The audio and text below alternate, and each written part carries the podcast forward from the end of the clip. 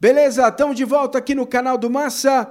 Vamos falar dos programas de sócio torcedor. Estamos destrinchando os quatro programas dos quatro grandes clubes de São Paulo. Já falamos do Corinthians e do Santos, mostrando as vantagens, as desvantagens, os gargalos, não é? o que, que a gente pode fazer para melhorar. Jornalismo propositivo, a gente faz assim: aponta o que está errado na nossa visão, com as informações que a gente tem é, e que são públicas e o que poderia melhorar para melhorar a sua vida como torcedor e também a vida dos clubes, né? a rentabilidade, enfim, uma série de questões. Você já tem aí do Corinthians e do Santos, você vai inclusive poder comparar é, os problemas. Acho que é, um deles é a falta de transparência, já falamos sobre isso várias vezes é, nos outros programas, quer dizer, você começa o ano sem saber o preço do ingresso, o São Paulo, pioneiro que foi no estado em ter um programa de sócio torcedor, tem um programa, estou aqui com o site aberto, chama ST Sócio Torcedor, não tem um nome,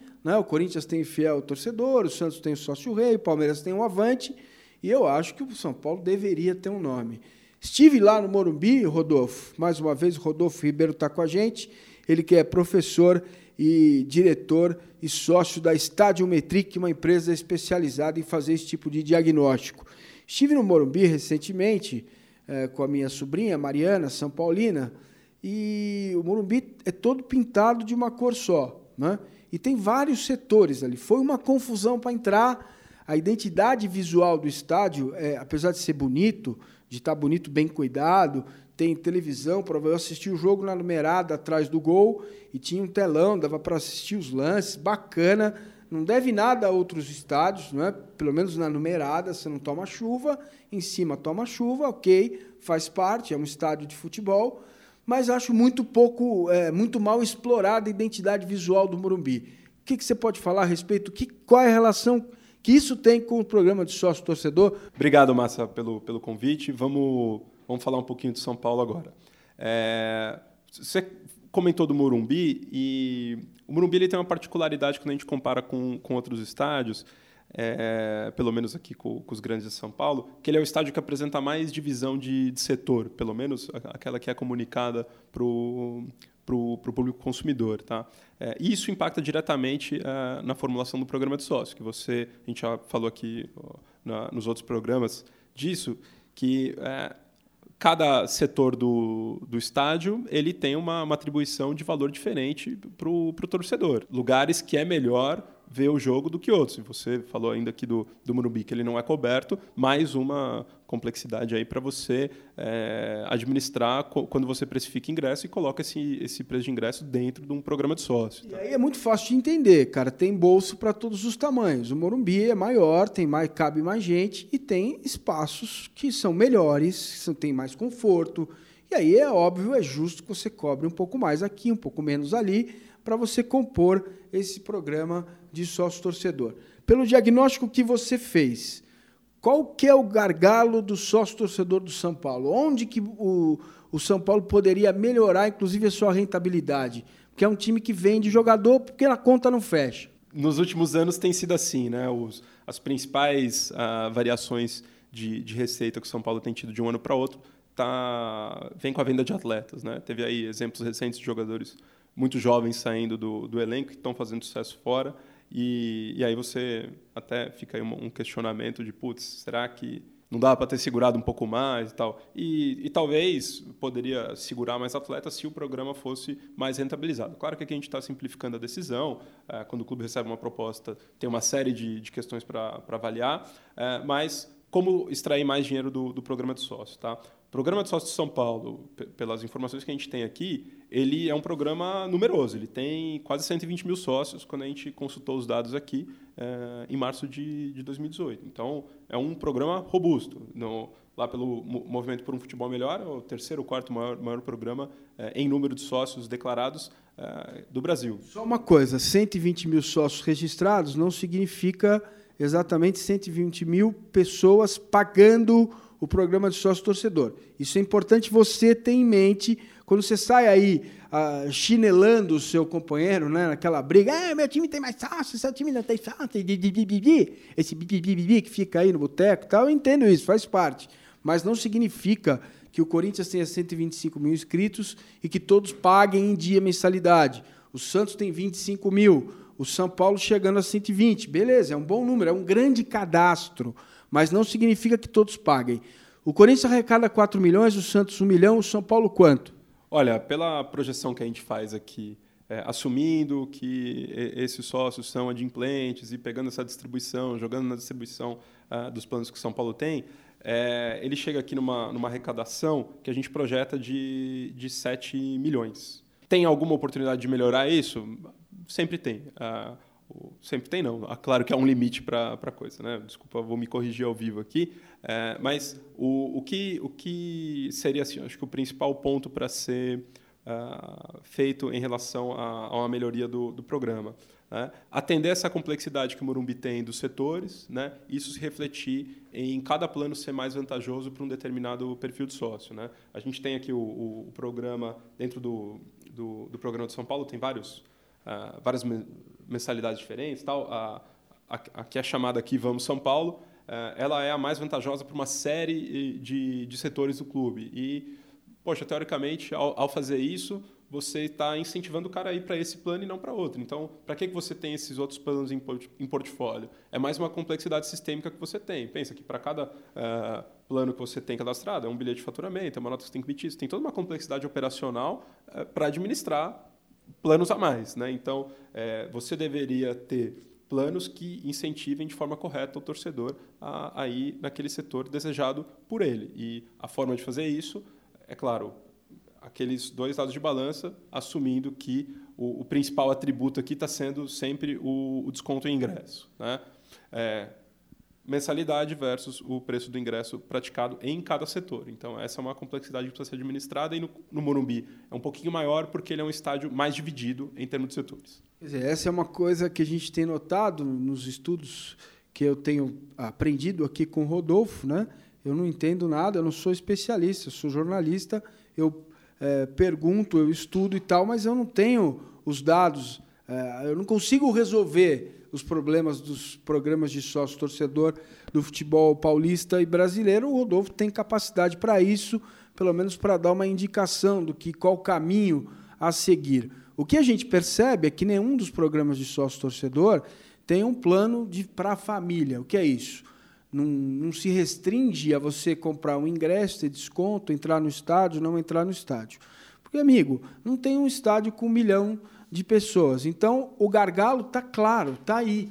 Então, você vai ter 100, 120, 130 mil pessoas cadastradas, 40, 50, 60 vão pagar, 20, 25, 30 vão no estádio e o resto fica aí. E o clube deixa de arrecadar porque amor a um clube de futebol ele vai além a pagar o ingresso e entrar no estádio. É, então, acho que como que poderia o São Paulo avançar nessa questão, uma torcida enorme é, fora do estado de São Paulo, como que poderia avançar nos benefícios para convencer um sujeito a ser sócio torcedor, mesmo sendo 66.084. Ele é 85, não cabe no estádio, como trazer esse cara para o programa de sócio-torcedor?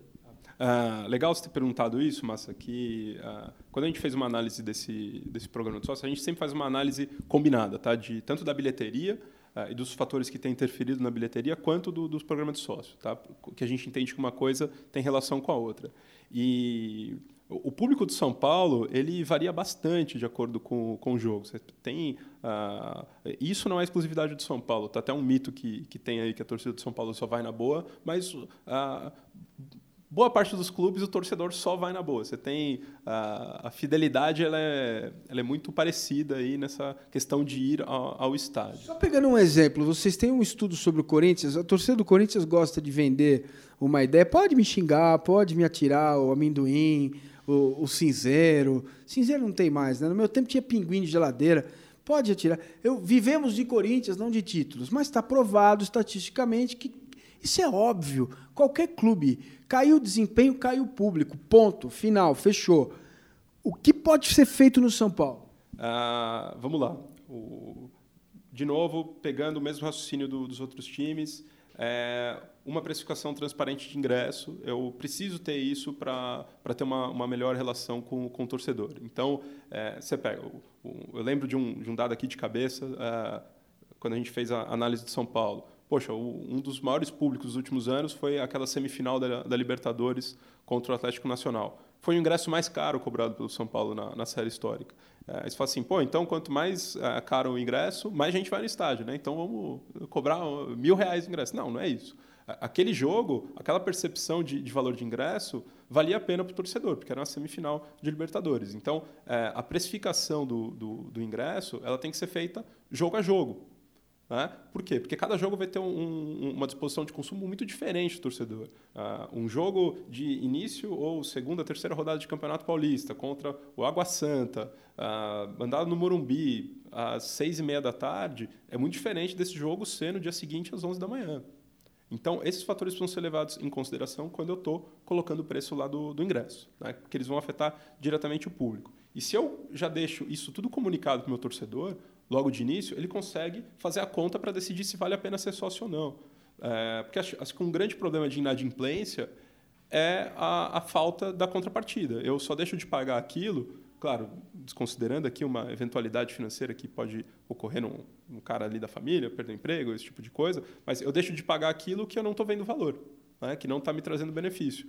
Então, se eu vejo a, a equação de benefício valendo a pena para mim, eu continuo pagando.